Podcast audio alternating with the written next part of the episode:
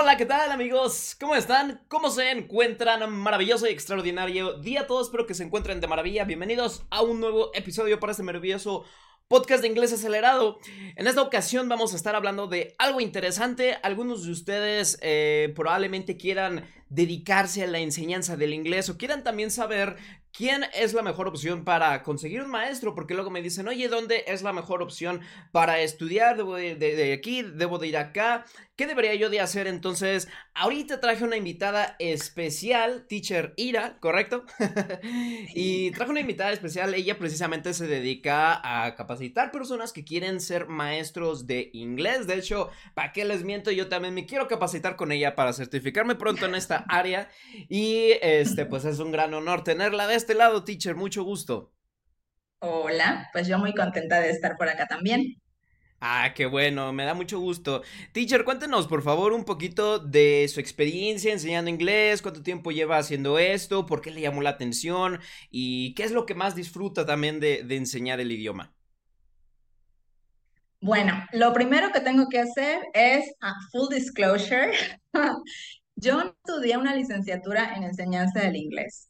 Yo estudié comunicación social, pero todo el tiempo mientras hacía eh, la licenciatura yo ya estaba trabajando porque había aprendido inglés en academias, llevaba mucho tiempo dando clases de inglés. Entonces, digamos que yo combiné estar trabajando mientras hacía la licenciatura y según yo iba a ser mi trabajo como de puente, ¿no? El trabajo que te paga los estudios. Era, era mi idea. Sin embargo, ya me gradué, que me encantó y siempre digo a las personas, no importa desde dónde llegas a la enseñanza del inglés, todo trae un aporte. Entonces, en mi caso, todo lo que aprendí en ese momento me sirve ahora para dar clases. Y pues bueno, eh, cuando me gradué y fui a buscar trabajo, yo dije, bueno, sé dar clases, así que ahora voy a dar clases, pero de pues cualquier cosa relacionada con lo que yo había estudiado, ¿no? Y me decían, oye, pero si ya tienes cinco años dando clases de inglés, ¿por qué no sigues dando clases de inglés? Y al principio yo estaba un poquito como, me negaba, ¿no? Decía, bueno, era, el inglés era para mientras, ¿no? ok, Entonces, era una entonces aventurita hacer, ahí mientras, un rato. exacto. Yo decía, claro, o sea, me, me paga los estudios y después, pues a lo mismo, que yo así lo veía. Era, yo no lo veía como que fuera mi carrera para desarrollarme, pues, por años. Y bueno, me empezaron a invitar y pues lo que pasa cuando tienes el, el don, o no sé si es un don, sino como las ganas, la vocación, ¿no? La palabra correcta creo que sería la vocación de enseñar y te y entras en el mundo de la docencia, pues no terminas amándolo, la verdad.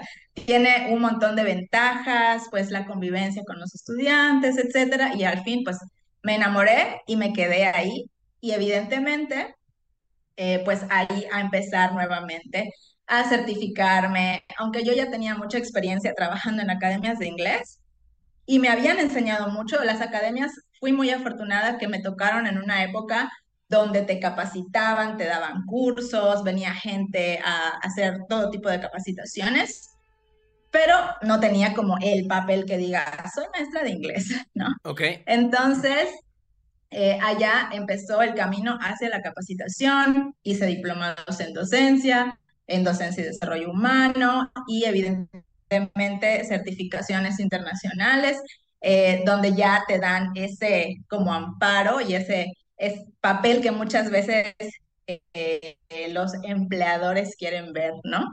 Entonces, ahí estuvo.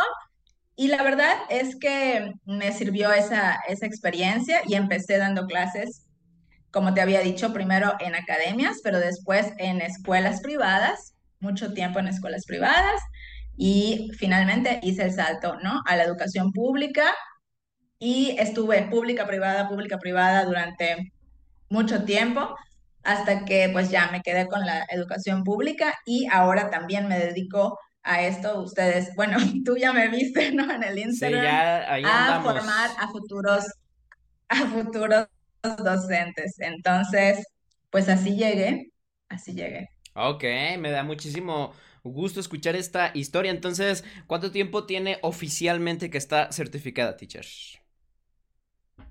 Bueno, certificada ya tendré que, bueno, llevo 10, no, 20 años dando clase, 5 que no estuve certificada, pues como yo te diría unos 15 años ya.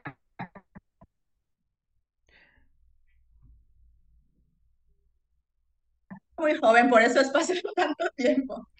Ay, perdón, perdón, aquí se, medio cortó un poquito la, la comunicación de repente.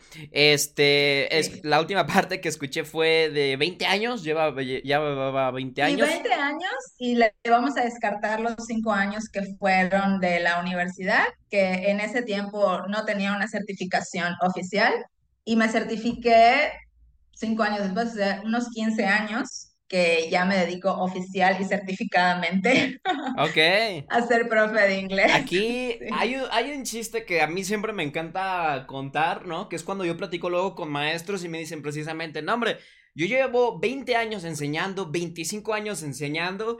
Y digo, wow, yo también tengo 20 años, pero viviendo apenas, ¿no? O sea, tienen una, una increíble experiencia. Entonces me da mucho gusto hablar con personas experimentadas, porque eso es lo o sea, cuando tú ibas naciendo, yo ya estaba dando clase de inglés. Sí, sí, sí. Cuando tú ibas naciendo, yo iba para allá y de regreso. Yo ya di la vuelta diez veces, dígame. no, me da mucho gusto. Este, ¿y si le gusta enseñar inglés, teacher? Me encanta, si no, no podría, no hay forma, no hay forma de que puedas ser maestro si no te gusta. Claro. O bueno, o, o son los típicos maestros que terminas viendo amargados, molestos, que nunca van a sus escuelas, que hacen siempre lo mínimo. O sea, esas personas yo creo que pues son a quienes no les gusta y la verdad es que salen huyendo, salen huyendo de, dar clase cuando no tienen ese gusto.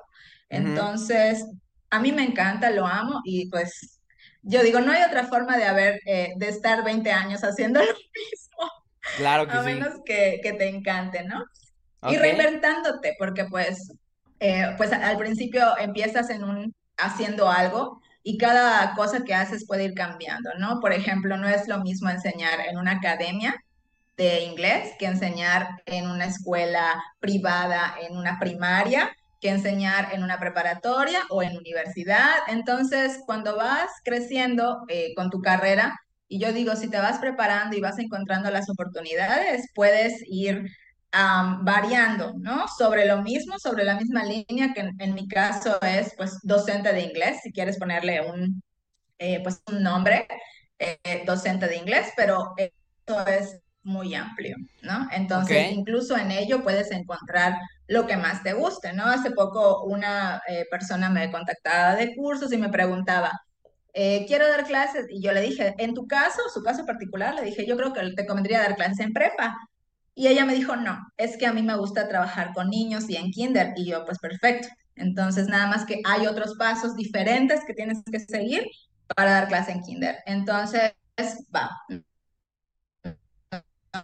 Cada quien puede incluso elegir en qué modo se convierte en, en teacher. Ok, me, me, dio mucha curiosidad esa parte, igual tal vez ah, hablemos de eso un poquito más adelante porque le quiero preguntar otra cosa, teacher, pero me dio mucha curiosidad esta parte que comentabas de que no es lo mismo enseñar en una preparatoria o en una universidad, o en mi caso yo, por ejemplo, yo enseño aparte, ¿no? Pero me dio curiosidad porque yo a veces, por ejemplo, he pensado, mm, o sea, bueno, sí, realmente sí sé que es distinto, pero... Mm, en sí, ¿qué es lo que cambia? Porque yo, por ejemplo, o sea, realmente el idioma al final de alguna forma es el mismo. Lo que cambia es la forma de explicarlo. ¿Qué es lo que cambia, por ejemplo, de explicarle a alguien más adulto o a alguien más joven? o, qué, o qué es lo que tiene que ver a lo mejor con, con la... O sea, que si alguien está en preparatoria, universidad, ¿qué, qué tiene que ver ahí? Efectivamente, sí, el inglés es el mismo, ¿no? Pero eh, lo que cambia principalmente es la metodología que vas a usar, dependiendo del resultado que quieres obtener y del momento madurativo en el que están tus estudiantes. Por ejemplo, eh, yo he visto que tú pues te diriges a una audiencia adulta porque tienen cierta capacidad de abstracción, de entender conceptos, que no podrías explicarlo así a un niño, por ejemplo, que no sabe leer aún. Claro. ¿No? Entonces. Voy a tener aquí un niño y le voy a explicar los condicionales y el presente subjuntivo, ¿no? Se, los puede usar y los puede aprender muy bien un niño, pero no se los vas a explicar con el, ok, aquí está esta fórmula. No, porque no tiene esa capacidad aún de abstracción, está en un momento de su desarrollo cognitivo diferente al que tiene un adulto. Entonces, por ejemplo, enseñar a niños implica más exponerlos al idioma, eh, hacer que se enamoren del idioma. Es una, una cuestión, aquí dice, cada etapa tiene su propósito y cuando son niños el propósito es encantar y que no sean personas que llegan a la secundaria o inglés porque o sea, no supieron cómo transmitir, ¿no? Lo importante, bonito, divertido que puede ser aprender un idioma, que a veces ni siquiera les tienes que decir, estamos aprendiendo inglés.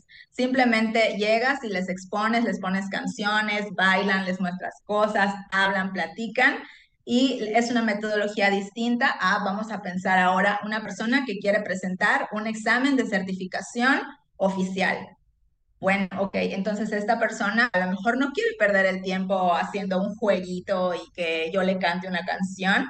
Tiene mucho que ver con el objetivo. Puede ser que sí, ¿eh? hay gente adulta que sigue disfrutando de ese tipo de, enseñanza y de aprender de esa forma, pero em, si tú lo que necesitas es conocer estructuras y ampliar tu vocabulario para pasar un examen, tu enfoque como profesor para enseñarle a esa persona tiene que ser distinto que a final de cuentas, yo siempre digo, ah, el objetivo de aprender inglés es lograr comunicarte, ¿no? Es lo más importante, comunicarte.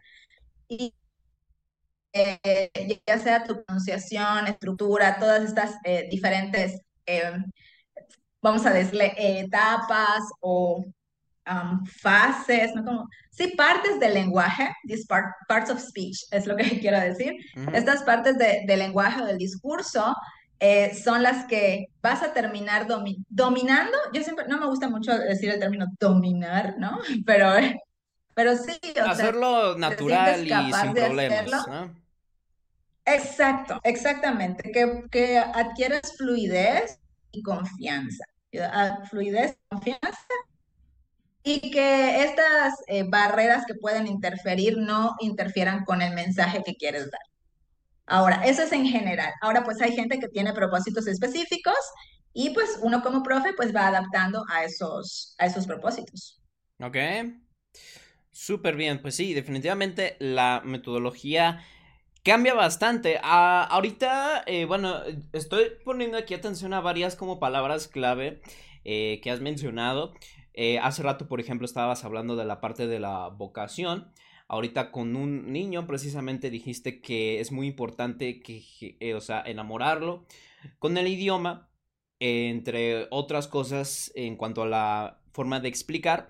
Entonces, en base a estas cosas y otras también, ¿por qué razones diría usted, teacher, que un alumno sí aprende o no aprende el idioma, sin importar a veces la edad, ¿no? Porque siempre hay personas muy grandes que me dicen que yo estoy muy grande, o hay algunos muy jóvenes que también luego no se sienten muy capaces, pero ¿por qué realmente uno sí aprende el idioma? ¿Por qué no lo aprenden?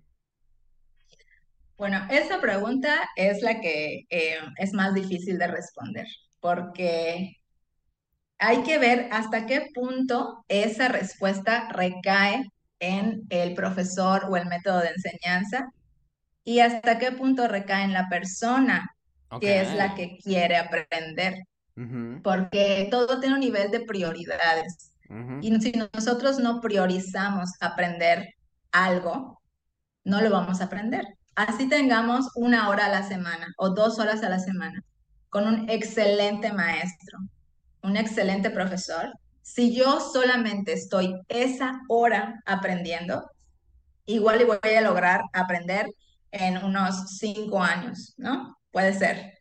Y una hora a la semana y sin nada más alrededor de mi vida, me va a ser difícil adquirir fluidez, adquirir confianza, si solo estoy en un rol pasivo, ¿no? Y eso creo que es clave para las personas que, como tú dices, aprenden o no aprenden.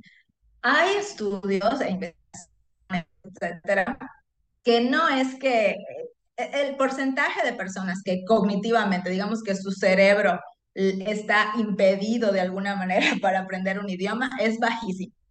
O sea, no es como que digas, ah, yo tengo algo malo con mi cerebro y nunca lo voy a, no voy a aprender otro idioma. Es muy bajo. ¿Existen casos así? Sí. También es cierto que hay personas que tienen más facilidad para aprender idiomas que otras, también es verdad.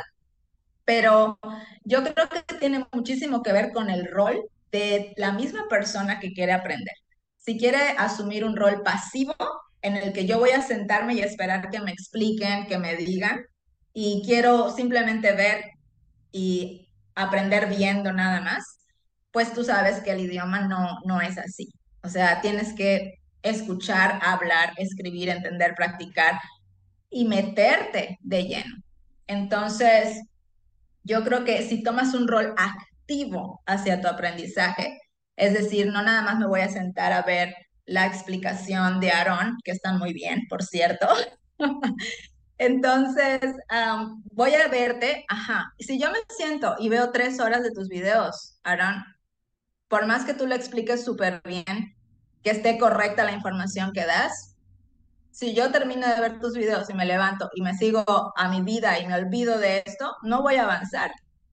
Tengo que ser activo y tengo que, ok, ya me explicaron esto, ahora ¿dónde lo veo? Compro una revista en inglés, pongo Netflix y los subtítulos en inglés y estoy um, aware, ¿no? De todo esto que estoy aprendiendo. Por ejemplo, eh, ok, vamos a decir, ya me enseñaron el pasado, hace poco vi que pusiste el ejemplo de, ¿no? De don't went, ¿no? Que es un es típico eh, error. Eh, pues bueno, si ya, ya te escuché, ya lo aprendí, y ahora cuando esté viendo una película, me voy a estar fijando y voy a decir, ah, es mm. verdad, ¿no? Esto que escuché, ah, ah, ok, ya lo aplico. Es decir, estar consciente del proceso que estoy pasando de aprender. Muy bien. Porque yo no sé si es un dicho por ahí o a mí una amiga me dijo, este, no es Netflix, o sea, no es Netflix, no puedes aprender inglés. Ay, se acorta. No puedes aprender inglés viendo Netflix, ¿no? Ahí volví.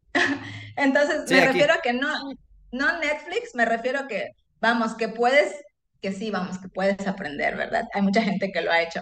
Pero si me siento a ver un video de explicaciones de gramática y después me levanto y no hago absolutamente nada más y no escucho nada más de inglés en la vida, es muy difícil que, que yo llegue a aprender.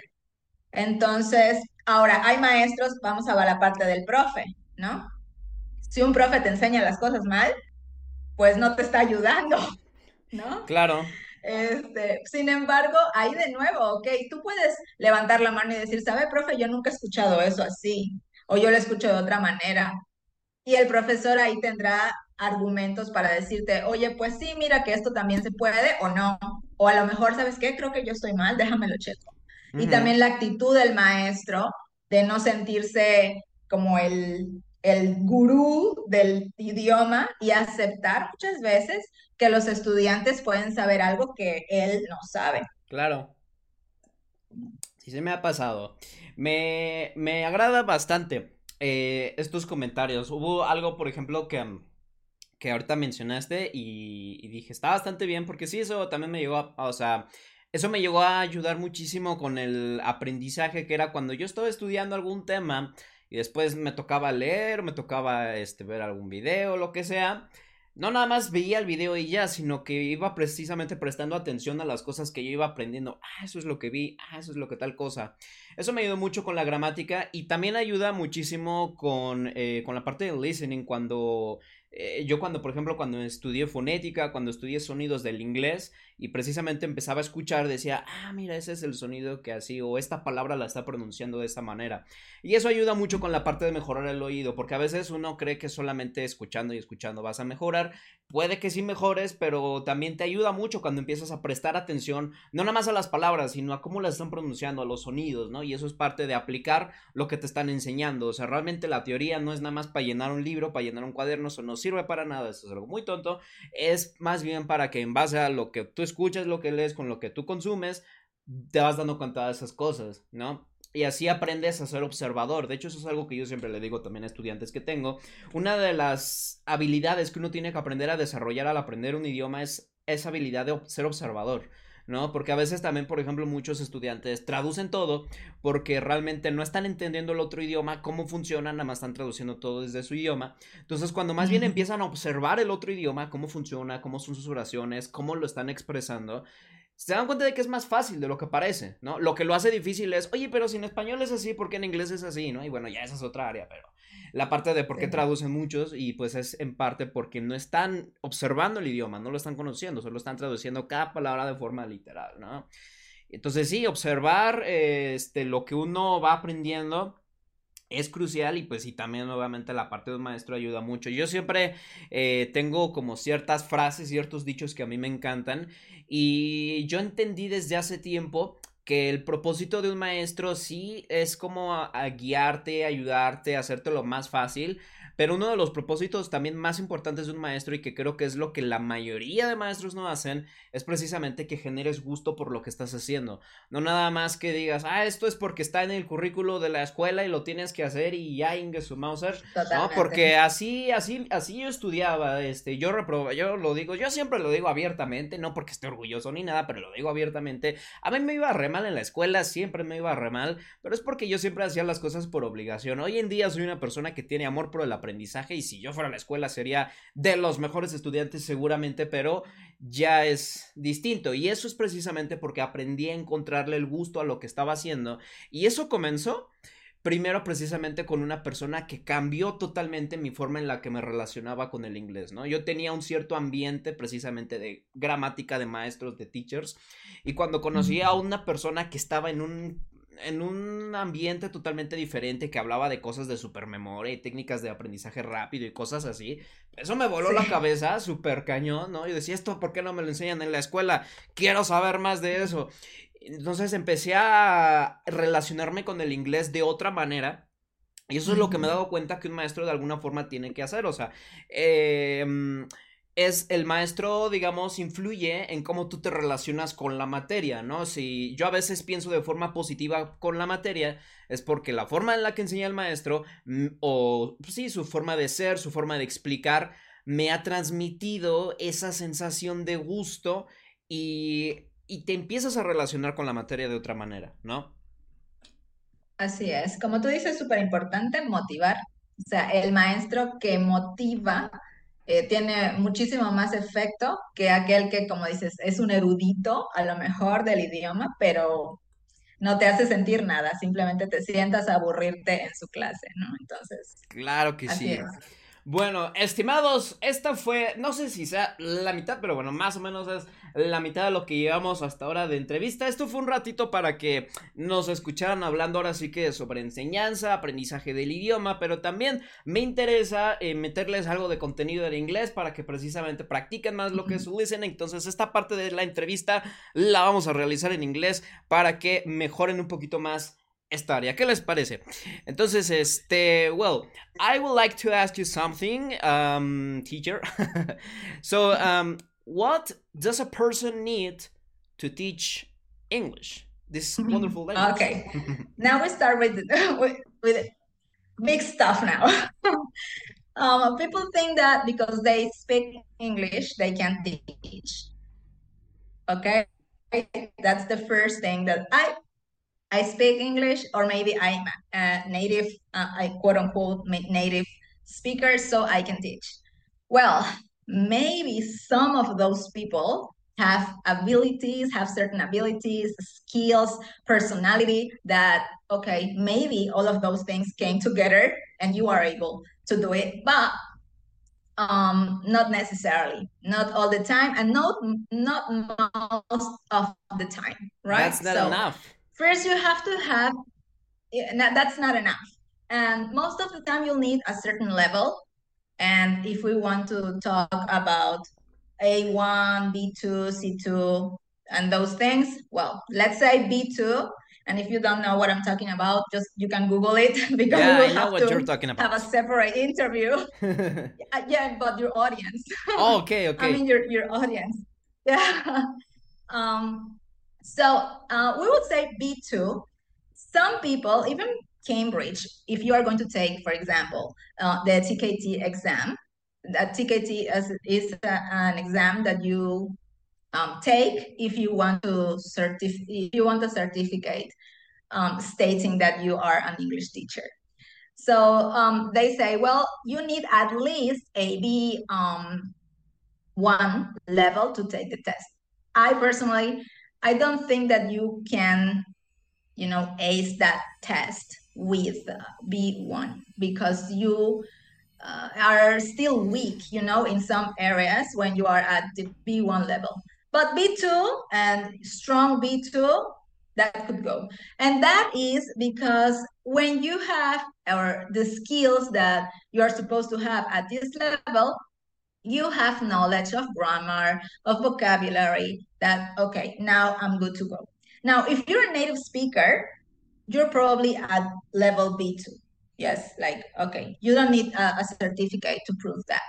But then you probably don't know what tenses are or uh, the past tense or the present perfect. You use them all the time and you use them correctly, but you don't know what they are. So if you don't know the names, let's say, of the parts of speech, um, grammatical terms, or um, yeah, how we call certain chunks of vocabulary, how vocabulary builds together one word with another word, and those things. When a student um, asks you, okay, teacher, could you please explain this to me? You you would say something like, well, it's like that, right? and yes, it's like that, but your student would be expecting um, from you as a teacher that you can provide him or her with some more information, that you would have to um, help him understand why is like that. So if you don't have those skills or you don't have um, that knowledge is going to be difficult. But well, and and and language and teaching terms, teacher teaching terminology is one set of things. But then we have to talk about skills. You need certain skills. You need to understand. You need to be able to understand different students' uh, needs.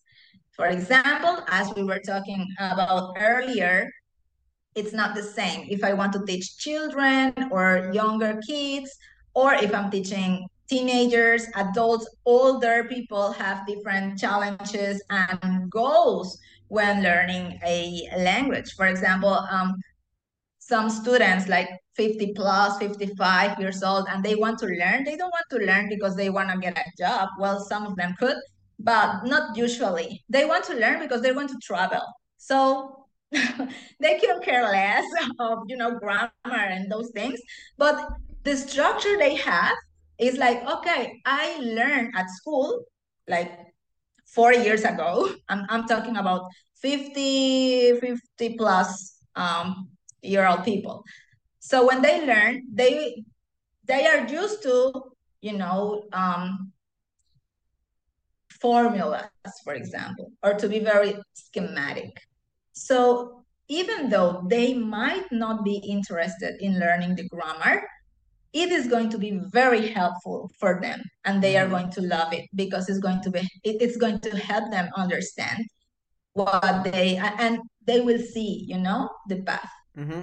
and and that's different if you're teaching uh, for example now um, here where i live a lot of uh, we have a lot of people from different countries now and uh, most kids are going to use English as the universal language. So, and they have to acquire English because there's a difference between learning a language and acquiring a, a language. And I think you probably know about this because if you've um, studied stuff about brain and how it works. Yeah, I have studied about language acquisition, learning a language. is going to be different and it's going to be Yes, exactly. Mm-hmm. Exactly. So that's why you have to have a set of skills uh, that are different and you have to play with them because you you can specialize as a teacher yes you can teach like okay i only teach adults or i only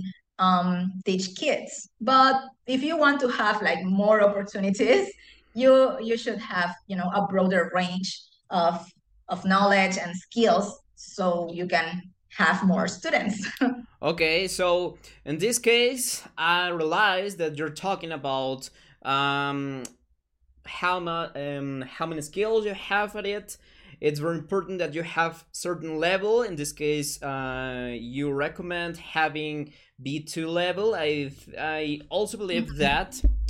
Uh, but besides the level you have as a teacher, what else is important for being a teacher?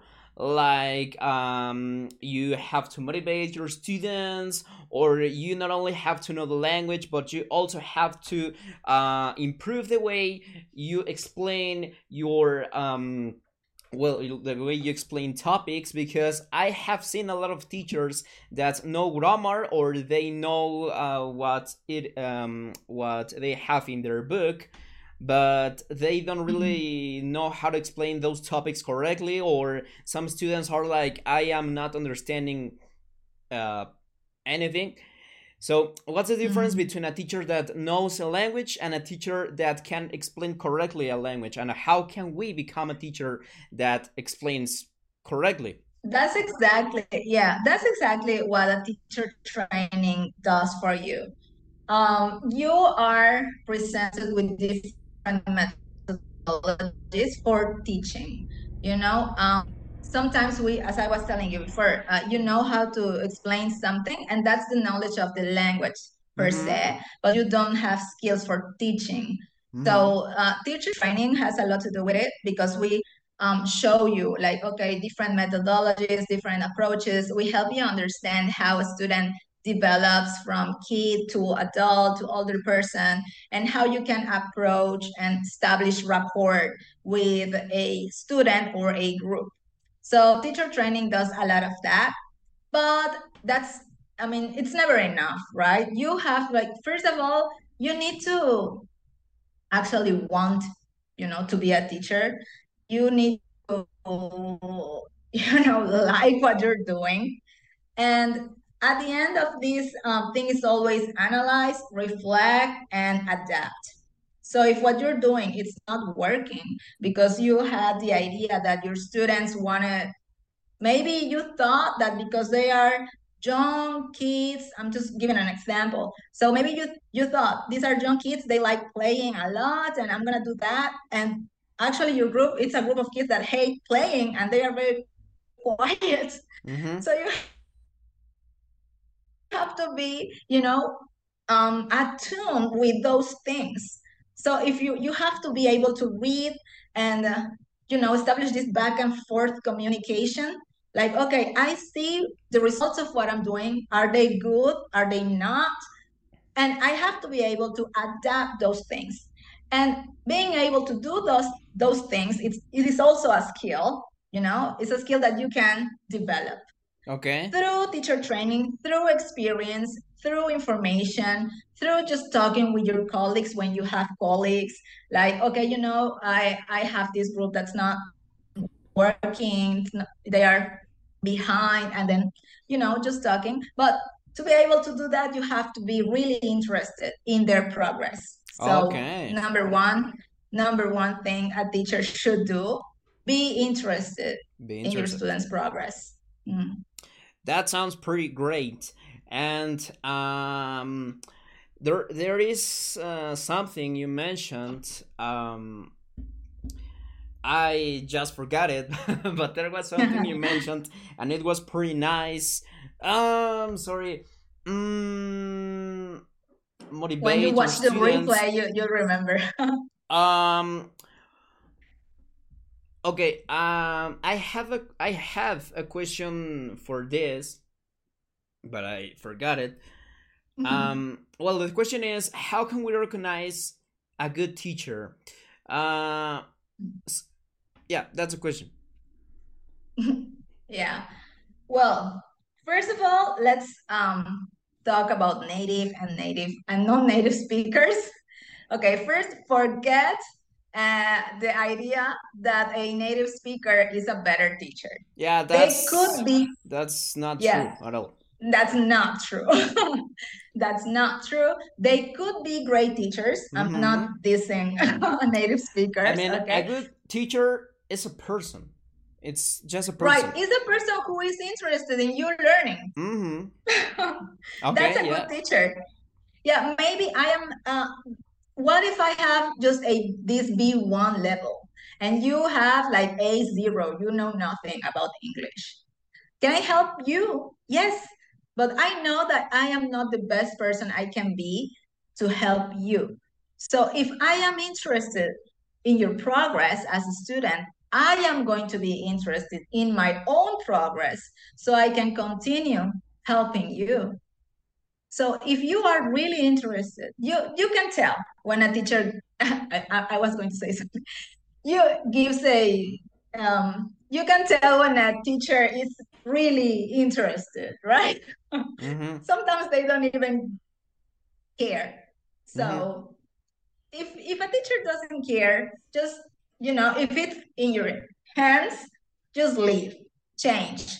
I mean, if, if your teacher is not interested, it's not asking you questions, it's not telling you uh, how you're do uh, how are you doing or um, what's your progress, where are you getting Mm. stuck, you know, just you know, that's not gonna help you. I just So- remembered something. That's what I was gonna Mhm. say. You Mm. mentioned that it's uh, important that a teacher um, that it's very important if a teacher is interested in your progress, but I just forget it again. I'm sorry. You keep forgetting. ah, communication. Communication. Uh, if you want to be a great teacher, I I I heard that you mentioned that it's important that, that how communicated you are with your students, right? Because some people like to do some exercises and other people prefer other exercises. So it's important that you are communicated with your students so that they enjoy the progress and your Mhm. explanations, right? That's that's a thing I I remembered. I forgot it and I remembered again. Uh-huh. yeah, that's it. Yeah. Yes, that's it. That's communication. You can ask your students, uh, not only you can ask, but also you have eyes, right? You can see their faces. Mm-hmm. Is that if they're bored or they look confused, they're, they're probably bored and confused, right? So if they're happy, you have to be, as I, I think the word I used was attuned, you know, you have to be like uh, an antenna and uh, receive and perceive what your students are are getting out of your your class. And of Mhm. course, you can always ask directly, Mm-hmm. but yes, you have to communicate and establish that word rapport, you know, Mhm. care. You know, you have to actually care. Okay, yeah, that's right. And I have another question. Uh, this is a new question. I didn't send you this one, but I Mhm. think this is a good one. What is the hardest part of being a teacher? Oh my God, that's a tough one. Yeah, it is. What is the hardest part and the easiest one for you? Maybe it Hmm. depends on It, it depends on so, so many things. It depends on so, so many things. A lot of teachers, um, and I can talk about this because I was one of them. A lot of teachers care, work, and they are highly, you know, they prepared, but they're still not getting paid, right? Okay. I mean, or or some people say teachers are overworked and underpaid, and that is true for Mhm. a lot of people. So that's something difficult. And society thinking that teachers take so and so many breaks and uh, that they don't work, that, the, that we are lazy, and those things, that's difficult and that's hard, you know? Uh, yeah, being But a good teacher is one of the most wonderful, incredible, and humble um, um, things you can do, uh, jobs you can do, Yeah. and it should be paid with more money. Yes, 100%. Well, other than that, you can do a lot of things. If you're a good teacher now with social media uh, and internet and these things, you can, you know, you can make it. But you have to have so um so more skills, not a, not just teaching. Well, that's number one. And then you you need a strategy for social media. exactly. You have to you have to work for that. That's a second job. Yeah, it's a So, second well, job. That's that's the hardest that's the hardest part, you know? Okay, But but in a classroom, no. in a classroom, or when you're teaching, or when you are preparing a class, or when you Hmm. are still learning a language, well, what is the the hardest horrible part? thing that's ever happened to me as a teacher, and I think it's horrible for teachers, is that you are you think you're listening to your students. You prepare a class that you think is gonna be a success, and you say they are going to enjoy this so much, and then they just hate it. Mhm. They just they're just not interested. They don't want it. They don't want to play. They don't want your Kahoot or they don't want your activity or okay, or they're just not interested in the whatever you planned with so much effort. And that's that's a very bad thing that can happen to a teacher. Yeah, actually, as a young person, and I, I'm, I mean, I am not a certified teacher, but uh, I consider myself a teacher. I have seen those things because sometimes when we are in high school, we don't uh, see the efforts uh, teachers do. But it's Mhm. it's not because we are like bad people or something like that, but it's just because um, we see it as something normal. Like uh, a doctor do their things and that's all, and a firefighter do their things and that's all. And but um, o sea, I, I mean, it's like um, we until we go through that process is that we start uh, realizing how difficult it is to become a teacher and um, i think that if we want that other students realize uh, our efforts mm, we need to do it better. Sometimes yeah I, i've seen that a lot of students don't realize how effort we make how much effort we make. But um that's i think that in my own opinion sometimes is because we need to make better classes we need to uh, improve the way we teach or our personality personality or how how attracting you are for others Mhm. because your person Exactly. because it's not only it's not only your teaching your class or your tools it, it is also you as a person if you are a bored a boring person you are an attracting person yeah. and Well, of course, if you plan a class and it didn't work, you didn't read correctly, right? You didn't read your class correctly. So, as heartbreaking it could be, well, that was on you, right? Because I mean, you thought you they were going to love it and they didn't. Well, you didn't read them correctly. You Mhm. have to change it. You can adapt, you know? That's why that's why it is so important that you say, okay, this didn't work. I'm not going to come tomorrow with the same thing, or I'm not going to make you do it because I've already planned. So you have to do it. No, you have to be able to you know change things and give them also you know um, agency for Mhm. st- for students to to decide what they want to do and Oh. students know. You have to give credit to students also you know? They Mhm. know. Okay i have a last question. This is the last question. What is the difference between a teacher and an extraordinary teacher? Well i think i've been mentioning this um, all over you know during this um, interview. Mhm. and that is a person who cares and who is interested in your progress and who is personally invested in your progress. Okay. You know like it's not this is just a job and i can do a good job you know? I can be a good teacher. I can have the level and I know I have the skills and I'm a good teacher. But in the end of the day, if I just don't care at all, if I mean about your progress, then that that won't be that wouldn't be a great teacher. So I think a great teacher is actually asking, like personally, how can I help you? What do you need from me? And checking if they can do something for those people, you know, to to get their goals. Mm-hmm.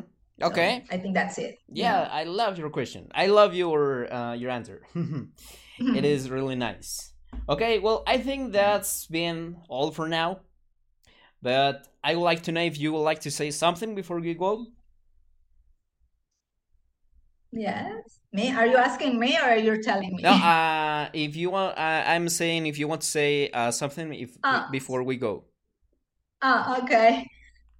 Well, I just want to thank you, Aaron, for giving me um, this uh, chance of communicating and speaking of um, about something that I'm really passionate about. So Mhm. thank you very much. That's the reason why you're here. I- so, um, well, and if anyone listening is interested in teaching and they think that they have Mhm, of course. not, not not the skills necessarily not the skills necessarily but you know the passion and you know the the need to to serve you know because actually what you are doing here Aaron you are serving people you are giving them value so if you want to do that you can do it like for whoever is listening you can do it you just have to you know take the steps to do Mhm. that Okay. Yeah. How can people follow you on social media?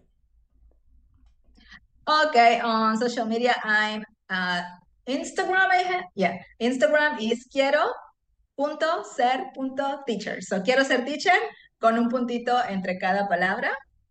En Facebook creo que estoy sin los puntitos, solo como quiero ser teacher. Eh, tengo un canal de YouTube chiquitín que se llama Mejoranza. Todavía no le he cambiado el nombre, está a punto de cambiar, pero se llama Mejoranza. Y um, próximamente me están tratando todos mis, toda la gente que conozco de que yo abra un TikTok. Me dicen, por favor, tienes que abrirte un TikTok. Y todavía me he negado, pero probablemente voy a aceptar. Y me abrí un TikTok, ya te estaré contando. Le voy a compartir algo, teacher, brevemente y muy, muy importante. Sí, abras el, abras el TikTok. Sí. Porque, sabe, bueno, yo cuando empecé en redes sociales, yo empecé en Facebook y no me iba mal, pero en el momento que empecé en TikTok y aprendí a hacer contenido ahí, crecí muchísimo, muchísimo, muchísimo. Fue de la mejor decisión que pude haber tomado. En su momento no me Sí, gustaba vi porque hace decía, poco es... tienes como 100 mil seguidores, ¿no? En el No. Facebook. Ah, en Facebook sí, ¿No 100. en el Facebook? Sí, Sí, no, pero en TikTok son muchísimos. son más todavía. Sí, ya me imagino, porque me dicen que eso está así. Sí, hay con un buen video que suba uno, fácil, fácil, ¿no? O sea, Sí. así nada más por presumirle, ah, o sea, ahí tengo más de cuatro, o sea, tengo dos cuentas, o sea, una tiene arriba de 400, la otra arriba de 100, pero es porque es realmente una muy buena plataforma y de ahí agarra tráfico para otros Sí. lados, la gente lo compra, o sea, increíble, entonces sí. Ajá, ok. sí, sí. Pues bueno, ahí me etiquetas ahí en todos lados mientras yo me abro mi, mi cuenta igual. Ah, bueno, claro, con mucho gusto. Bueno, pues ya fue todo, compañeros. Gracias por escuchar. Espero que algo de esta conversación les haya sido de valor. Eh, hablamos sobre la enseñanza de un idioma. Y pues aquí nuestra querida teacher Ira nos habla mucho sobre tener la vocación eh, y que realmente te importe tu estudiante. Eso es una de las cosas más importantes. No solamente a lo mejor saber el idioma, pero realmente tener esa, esa, esa, mm, eh, esas ganas de querer ayudar. Sí tener también la preparación. Yo también creo que eh, una diferencia entre un maestro y un extraordinario maestro también es la preparación. Pero además de la preparación, es qué tan bueno eres para transmitir ese conocimiento a los demás, ¿no? Porque eh, yo he visto mu muchos maestros muy preparados, pero ya al momento de dar una clase no puedes estar cinco minutos porque ya te aburrió, ya te dormiste, o sea, no importa cuánto sepas. Si no sabes transmitir conocimiento, entonces es cómo lo transmites, qué tanto te importan tus alumnos, eh, vocación, este, sí, preparación. Entonces, todo esto está bastante bien. Una cosa más, teacher, porque mucha gente de la que a veces me sigue también quieren ser maestros, entonces eh, yo creo que con, contigo sería la mejor forma para conseguirlo. Eh, bueno, gente, con, gente de México los puedes ayudar sin problemas, ¿no? Sí, totalmente. Y de otros países también, porque también me han seguido otros países que luego dicen, oye, yo quiero ser maestro. Y digo, ah, bueno, pero no sé. Eh, sí, de hecho, todos los servicios que eh, ofrezco son en línea. Entonces, realmente cualquier persona puede. Pero por la parte de las certificaciones y así. O sea, de que hay las certificaciones, certificaciones de que luego. Cambridge son, son Ah, internacionales. ok. Ujú. Ok. Las certificaciones de Cambridge son internacionales. Por ejemplo, si estás en Perú, en América, en toda América Latina, por ejemplo, bueno, también en Europa, ¿no? Pero aquí es, eh, por ejemplo, si tú tienes un certificado Cambridge, te sirve en México y te sirve en toda Latinoamérica y en todo, en el mundo. O Ah, sea, son las certificaciones más aceptadas a nivel mundial e incluso, eh, pues, por mi experiencia aquí en México, las que te piden son justo para ser maestro, el TKT, eh, y algún nivel de idioma o alguna certificación de nivel de idioma, que puede ser el FCE o el CAE de, de Cambridge. Son como que los más sólidos eh, en México, pero yo me atrevo a decir que en América Latina. Vale, pues ahí los envío, teacher, los que quieran ser maestros, porque Perfecto. sí me han, sí me han dicho varios, y es como, no, pues, no sé cómo hacerle. Si ni yo sé, si digo, si ni yo estoy ahí todavía, ¿qué, qué voy a...? Pero bueno, ya, Sí, ya hombre, tenemos Aaron, aquí a la ya te profesional. tardaste. Ya llevas muchísimo camino, ¿eh? Va a ser muy fácil. Ya llevas muy, muy, mucho camino. Porque sabes muy bien de lo que estás hablando, has estudiado, le has invertido mucho tiempo y mucha gente no quiere hacer eso, ¿sabes? Que es lo más importante. Este, el tiempo, el tiempo que le tienes que dedicar, porque no es lo mismo, o sea, Sí, no porque es que yo curso aproveché, ya, ya eres bueno, ¿no? yo aproveché que soy joven y no tengo obligaciones, a hacer Eh, esto mi máxima exacto, obligación, exacto, y está súper bien. ¿no? Sigue así. Bueno, pues es todo. Gracias, teacher, por su tiempo. Gracias a Eh, ti. nos vemos en otra ocasión. Nos vemos por las redes. Claro que sí. Bye. Bye. Ay, me compartes, eh, ¿sale? ¿Me compartes esto? Sí, Vale, sale pues. Bye bye. nos vemos. Recording stopped.